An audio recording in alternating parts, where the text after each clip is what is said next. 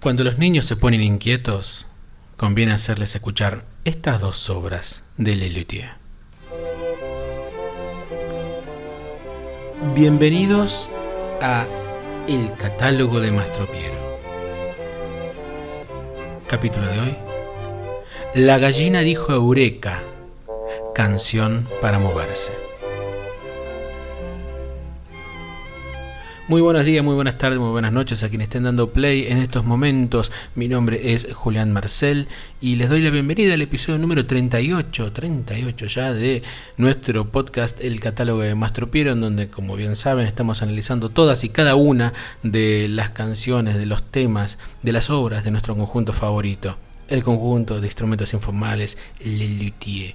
Y siguiendo en esta análisis de lo que es eh, Hacen muchas gracias de nada, Le Hacen muchas gracias de nada, espectáculo del año 1979 y 80, damos lugar a lo que son las dos obras infantiles que conforman este programa, que son La gallina de hijo y Canción para moverse. Lo dije de, de esa forma porque tiene una explicación.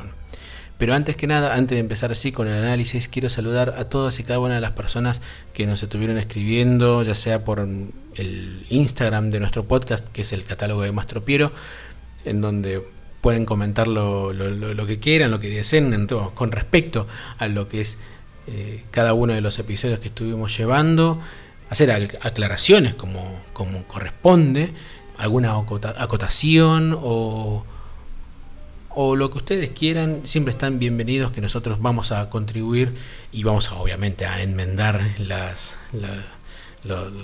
errores, las omisiones y por supuesto agradecer todos aquellos mimos que nos estén dando por distintas vías. Como dijimos, dos obras infantiles en los que ocupan este, este episodio, este capítulo del catálogo de Mastro Piero. La gallina dijo Eureka y Canción para moverse. Vamos a empezar con La gallina dijo Eureka. Y antes de empezar el análisis específico de estas dos obras, quiero hacer dos aclaraciones pertinentes. La semana pasada estuvimos comentando que la tanda era el opus 71 de Lelutier, dentro de su catálogo, de su nomenclatura, digamos. Pero de ahí, del número 71, pasamos al 76 que es el que lleva la gallina dijo Eureka, dado que en el, la nomenclatura, como dijimos, hecha por Carlos Núñez Cortés hacia 1980, si no me equivoco, hacia a los años 80, si no me equivoco, aquellos que puedan corregir, bueno, tienen ya sea la caja de comentarios aquí en iBooks o como también en Instagram. Él llevó adelante la nomenclatura de las obras de Lelutier y en el número 72, en el medio de este espectáculo, lo ocupa Imilo y Musicisti y las óperas históricas, un espectáculo del año 66. Luego incluye a Lelutier cuenta la ópera del año 67 como el número 73 y Blancanieves y los siete pecados capitales de las temporadas del año 69 y 70 como el número 74. Vale decir que Emilio y Lelutier cuentan la ópera son, si bien son dos espectáculos, lo incluyen como números únicos dentro de esta nomenclatura. Sin embargo, como nosotros hemos hecho al principio de nuestra primera temporada, analizamos todas y cada uno de los números que integran dichos espectáculos, salvo con Blancanieves y los siete pecados capitales que lo decidimos incluir como una obra única, porque es un oratorio, al fin y al cabo, el Blancanieves y los siete pecados capitales y creo, si no me equivoco, creo que es la obra más larga de la historia de Lelutier que dura aproximadamente 77 minutos. El número 75 lo ocupa la canción para moverse, pero en este caso hago la segunda aclaración. Vamos a cerrar el episodio hablando de canción para moverse ya que hay una versión especial que les queremos regalar. Al comienzo de bueno, del análisis de este espectáculo de Hace muchas gracias de nada, comentamos que es aquí cuando comienza a colaborar en, el conjunto como asesor creativo, digamos, el rosarino Roberto Fontana Rosa, quien al momento de ingresar ya tenía una carrera como, no solamente como humorista gráfico, sino también como, como, escritor, ya que había editado un solo libro de cuentos que se llama Los trenes matan a los autos, pero antes ya había empezado con la inclusión de personajes en su obra como el Aceitoso o Inodoro Pereira. Desde 1982 él, con el libro El mundo ha vivido equivocado, comienza una profusísima carrera como cuentista y novelista destacadísima, en donde los absurdos y el humor eran su fuerte. Precisamente a partir de estos antecedentes como humorista gráfico y como escritor, a pesar de que tenía un solo libro, es cuando Lelutier lo convoca para poder formar un equipo creativo que aportase ideas. Con el paso de los años, el aporte de Fontana Rosa fue el de tirar chistes y diálogos centrados bajo un aspecto determinado. Un chiste sobre los aforismos japoneses, un chiste sobre el predicador de una secta, cosas así. Sin embargo, ha dejado su colaboración concreta en una serie específica de obras, la mayoría sí de este espectáculo. Las dos obras que analizamos en este episodio tienen la firma de Roberto Fontana Rosa en su completud, o completitud, o como sea.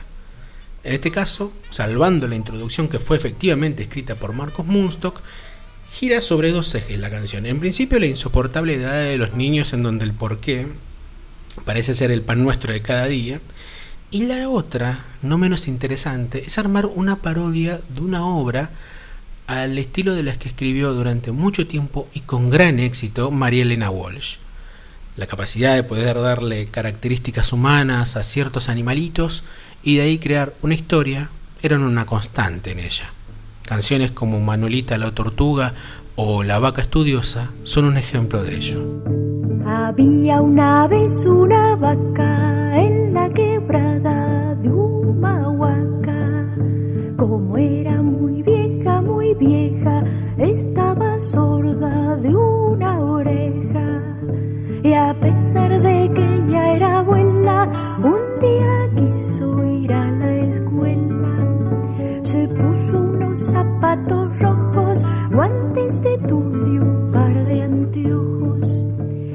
vio la maestra asustada y dijo estás equivocada. Y la vaca le respondió porque no puedo estudiar yo. La vaca vestida de blanco se acomodó en el primer banco. Los chicos tirábamos tiza y nos moríamos de risa.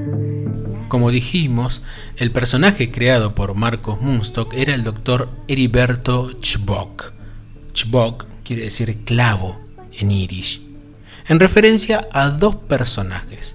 El doctor Benjamin Spock, uno de los más reconocidos pediatras de todos los tiempos, y el doctor Raúl Sokolinsky, también pediatra que durante muchísimos años tuvo un programa aquí en Argentina llamado La salud de nuestros hijos. Estas dos obras, La gallina dijo Eureka y Canción para moverse, son canciones que forman parte de un ficticio programa televisivo en donde el conductor es este, justamente el doctor Chubok.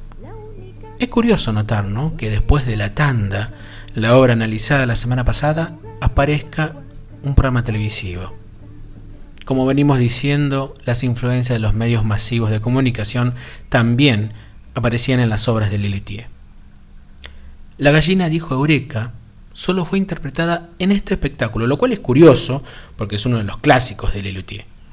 Ha quedado grabación de este tema en su volumen 6 que registra algunos números de este espectáculo y bien sabemos que la obra nunca podemos disfrutarla del todo porque el niño, interpretado por Ernesto Acher, interrumpe el canto de Rabinovich a cada rato. Sin embargo, existe una versión completa de la canción sin interrupciones y es la que vamos a escuchar a continuación. Grabada en el interior de su casa en 1979 por su compositor musical, Carlos Núñez Cortés, tocará en su piano la versión íntegra de La gallina dijo Eureka, en donde se pueden notar algunos blancos en la letra, más que nada porque esto es un demo de la canción, algún pequeño pifie, ya que la grabación iba dirigida a sus compañeros y sobre ella iban a trabajar, y además más acciones de la simpática gallinita. Con letra de Roberto Fontana Rosa y música de Carlos Núñez Cortés, escucharemos en versión para piano y voz por Carlos Núñez Cortés, La gallina dijo Eureka.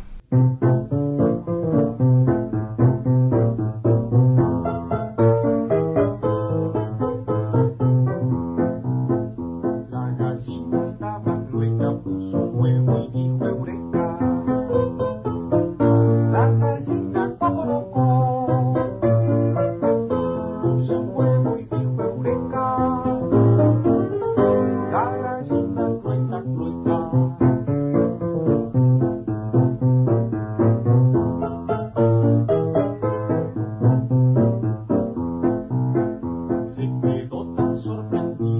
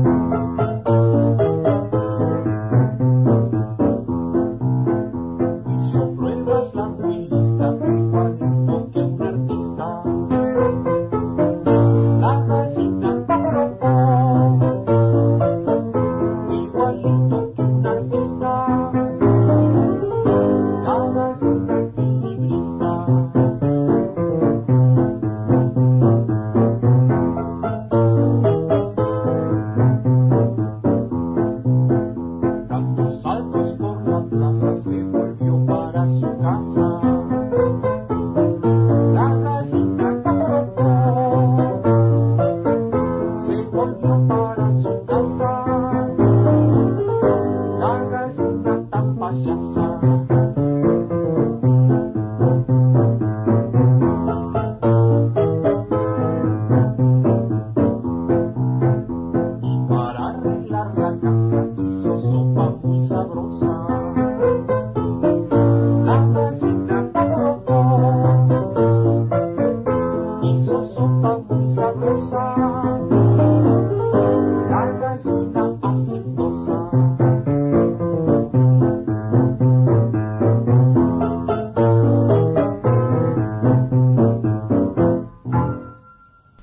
La segunda obra a la que dedicaremos algunos minutos de este episodio 38 es a la obra que antecedió La gallinita dijo Breca, y es La canción para moverse.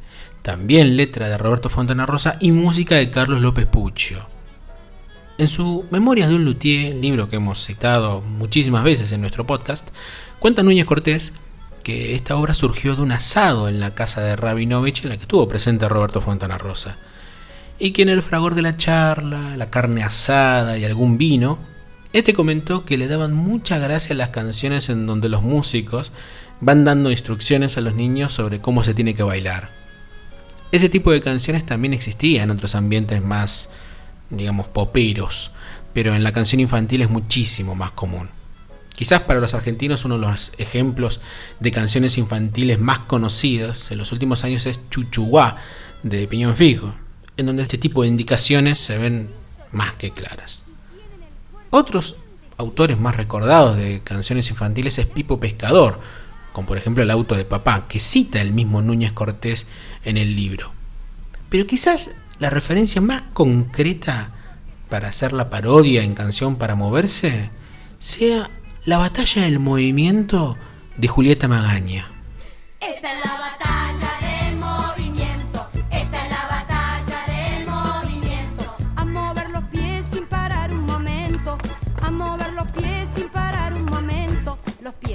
Los pies, los pies. ¡Hey! Así, a mover esos pies. Vamos, mucho más.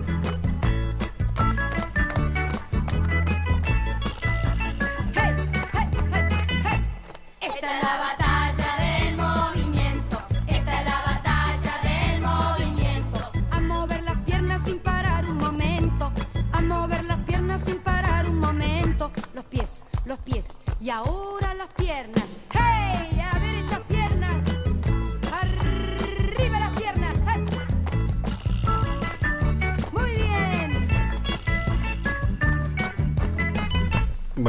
de los pies y las piernas. La canción pedía que muevan el culo, los brazos, las cabezas y después todo el cuerpo. Movimientos que una persona como Ian Curtis haría sin ningún tipo de problemas. Escribieron pues una canción, Fontana Rosa y López Pucho, en donde los movimientos sugeridos por el cantante sean cada vez más difíciles y al final el bailarín termine enredado consigo mismo. La sugerencia del nudo formado entre las manos fue una idea de Carlos Núñez Cortés, dado que hacía mucho tiempo él estaba practicando yoga y por ende la flexibilidad de su cuerpo era fácil de llevar. A partir de ese nudo es cuando se empieza la obra, es decir, desde el final para poder llevar más fácilmente la prueba. Uno pensaría que con este tipo de movimientos complicados quizás sea imposible que algún grupo dedicado justamente a la música infantil haya hecho una versión de este tema. Pues no. En 2015, un grupo español dedicado a la música infantil llamado Cantajuego hizo una versión de la canción para moverse.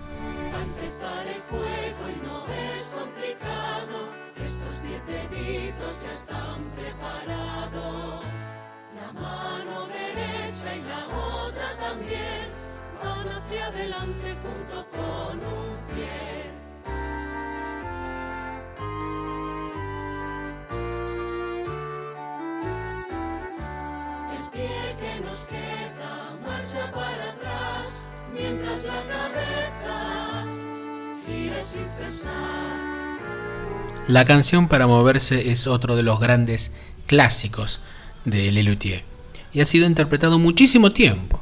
Empezó en este espectáculo, fue replicado como número fuera de programa en luthierías, es más tropero que nunca, estamos hablando de las giras del año 82 y 83, no solamente la de España, por humor al arte, y volvió en grandecitos hacia el año 1992 y fue número de programa en bromato de armonio, así que por lo menos hasta el año 1996 la obra se siguió interpretando. Y en aquel momento, Carlos Núñez Cortés seguía siendo su nudo corporal con la edad de 54 años. Hace un par de semanas, Gonzalo Agüero nos regaló para nuestro podcast su versión del Rey enamorado. En este caso, también contamos con un invitado especial. Santiago Alegre, o Santillac para los amigos. Él lleva una carrera como músico desde hace varios años y es también un gran fanático como nosotros de Lelutier. Les recomiendo escuchar su música que la pueden encontrar en YouTube y SoundCloud para poder disfrutar. No solamente gran fanático de Lelutier, sino también un gran fanático de Charlie García. En principio, déjame agradecerte Santi desde el alma el que hayas hecho esta versión para nuestro podcast y que lo compartas con nuestros oyentes, pero también quisiera consultarte algo. Santiago, ¿qué significa para vos Lelutier? Hola amigos del catálogo de Mastropiero. Hola Juli. Bueno, a mí Lelutier me representa algo muy importante en mi vida. Es algo que, que siempre amé el juego que han tenido ellos. Eh, me acuerdo que mi familia veía los videos en VHS en su momento y al principio no me gustaban tanto, no los entendía, obviamente, era muy chico y después eh, llegué a un nivel de fanatismo muy, muy grande, así como los Beatles. Y mm, nada, de los VHS pasaron a los DVDs y yo era fanático y le se lo mostraba a mis amigos adolescentes en su momento y no, no les cabía tanto, pero yo era como el friki de la clase. Cosa de la que no me arrepiento porque los he mirado tanto y, me sigo riendo. Eh, son increíbles, los, amo muchísimo, tanto a nivel humorístico como a nivel musical. A nivel musical los, los analizo mucho y ojalá que algún día pueda tocar un 10% de lo que toca Carlitos Núñez, que me parece uno de los mejores pianistas de la galaxia. Y Juli me convocó a, hacer esta canción para moverse y, la verdad que fue un desafío. Porque yo creía, bueno, es una canción sencilla dentro de todo. O sea, si la comparás con, no sé, Cathy o, o Tom McCoffey. estoy tratando de sacar el piano de Tom McCoffey. Ahora es una, es una chorreada, es una enfermedad. Eh, pero, pero lo voy a sacar, lo voy a sacar. Eh, y esta canción tiene sus vueltitas, ¿eh? así que ojalá la disfruten esta adversión. Gracias por dejarme participar nos despedimos escuchando a Santi Jack haciendo Canción para Moverse, en una versión exclusiva para nuestro podcast. Mi nombre es Julián Marcel, y así todo contorsionado me despido. Hasta la semana que viene.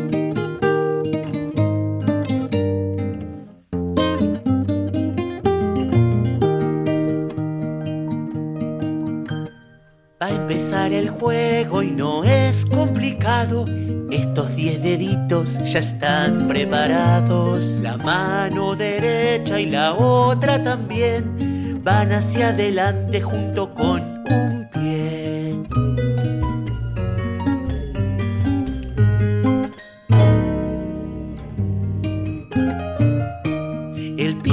nos queda marcha para atrás mientras la cabeza gira sin cesar. Mientras una mano va diciendo hola, el talón izquierdo nos pega en la cola. Si el codo derecho se acerca a la sien, la mano a la oreja rascará muy bien. Rascate la orejita y ahora pegate en el culito.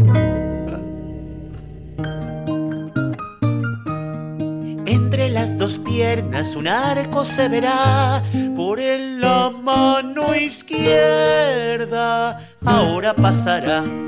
Sí, sí, dale. Luego de estas vueltas, al llegar aquí, Las manos contentas se estrechan así.